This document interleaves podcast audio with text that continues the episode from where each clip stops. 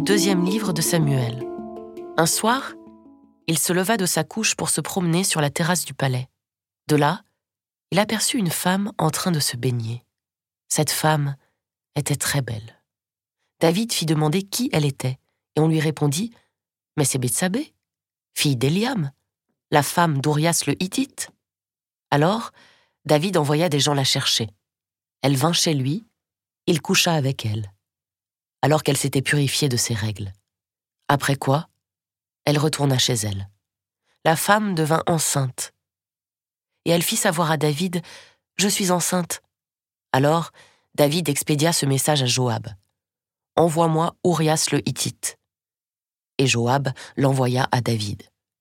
Lorsque Urias fut arrivé auprès de lui, David lui demanda comment allait Joab, et l'armée, et la guerre.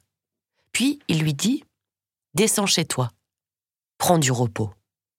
Urias sortit du palais, et l'on portait derrière lui une portion de la table du roi. Mais Urias se coucha à l'entrée du palais avec les serviteurs de son maître. Il ne descendit pas chez lui. On annonça à David Urias n'est pas descendu chez lui. David dit à Urias N'arrives-tu pas de voyage? Pourquoi n'es-tu pas descendu dans ta maison? Urias dit à David L'arche ainsi qu'Israël et Juda habitent sous des huttes. Joab, mon seigneur, et les serviteurs de mon seigneur le roi campent en rase campagne, et moi, j'irai dans ma maison, manger, boire et coucher avec ma femme? Par ta vie, par ta propre vie, je ne ferai pas une chose pareille. Le lendemain, David l'invita à manger et à boire à sa table, et il l'enivra.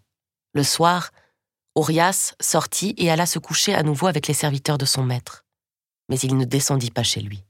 Le matin suivant, David écrivit une lettre pour Joab et la fit porter par Urias.